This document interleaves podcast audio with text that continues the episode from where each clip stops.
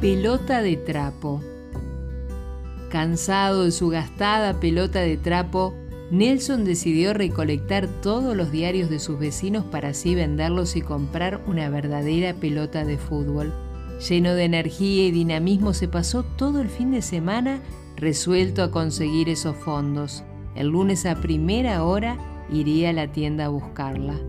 El fútbol siempre tuvo sus adeptos, reunió en torno al juego a todos los niños sin excepción, les dio ilusión y alegría ese rato de compartir entre amigos un juego como premio del día. La pelota de trapo se caracterizó por ciertas bondades que los balones profesionales no han tenido. Ha sabido mirar a los ojos de sus jugadores, leer sus pensamientos y se ha moldado a su patada para rodar y picar sobre piedras y escombros, ha girado por el barro y por la alegría del corazón de cada niño que ha jugado con ella en una esquina. Eran tiempos de baldíos, en los que generalmente los más jóvenes del barrio armaban una canchita de fútbol, con un par de piedras se delimitaban los arcos o unos simples palos clavados como estacas y una pelota de trapo que era la protagonista que encendía el corazón del grupo. También jugaban en las calles, generalmente los fines de semana porque eran menos transitadas.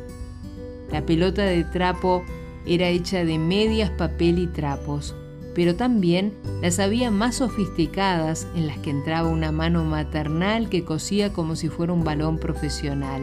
Estas pelotas fueron testigos de siestas, de tardes de lluvia, de canchas embarradas, de días de sol y de lloviznas, de gritos y empujones, de goles y abrazos de alegría, de vecinos enojados porque la siesta era una hora sagrada. Sin embargo, ante todo fueron parte de la niñez de nuestros padres y abuelos. La pelota de Nelson estaba hecha de retazos de colores, de recortes de telas que su madre guardaba en un inmenso cesto de mimbre, rellenas de medias viejas y de telas perfectamente comprimidas, tenía la consistencia justa para aquellos picaditos en el barrio. Sentado en un pequeño banco de madera, Nelson comenzó a seleccionar los trozos de tela más coloridos, algunas lisas, otras estampadas, se fusionaron llenas de entusiasmo y alegría. Si la pelota hablara, nos enteraríamos de tantos sueños, de tantos anhelos y secretos de chiquilines llenos de ilusión y esperanzas.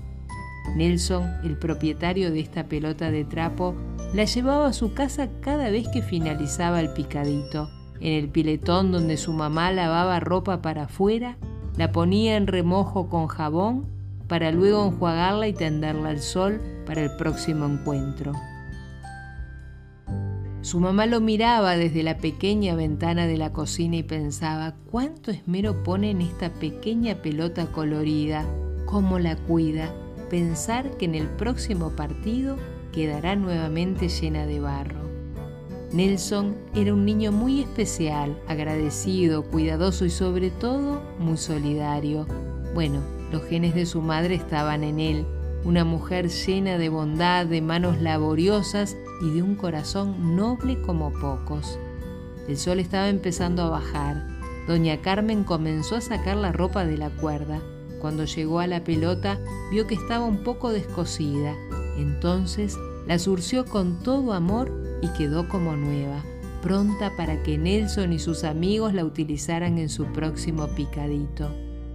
Cansado de su gastada pelota de trapo, Nelson decidió recolectar todos los diarios de sus vecinos para así venderlos y comprar una verdadera pelota de fútbol.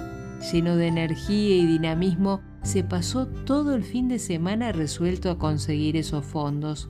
Con todos los periódicos apilados les pasó un hilo para no perder ninguno y se dirigió al puesto de don Mario. Al mirar su vieja pelota de trapo recién lavada y cocida, no pudo deshacerse de ella. Fue entonces que decidió con lo recaudado comprar dos entradas para la matiné del fin de semana.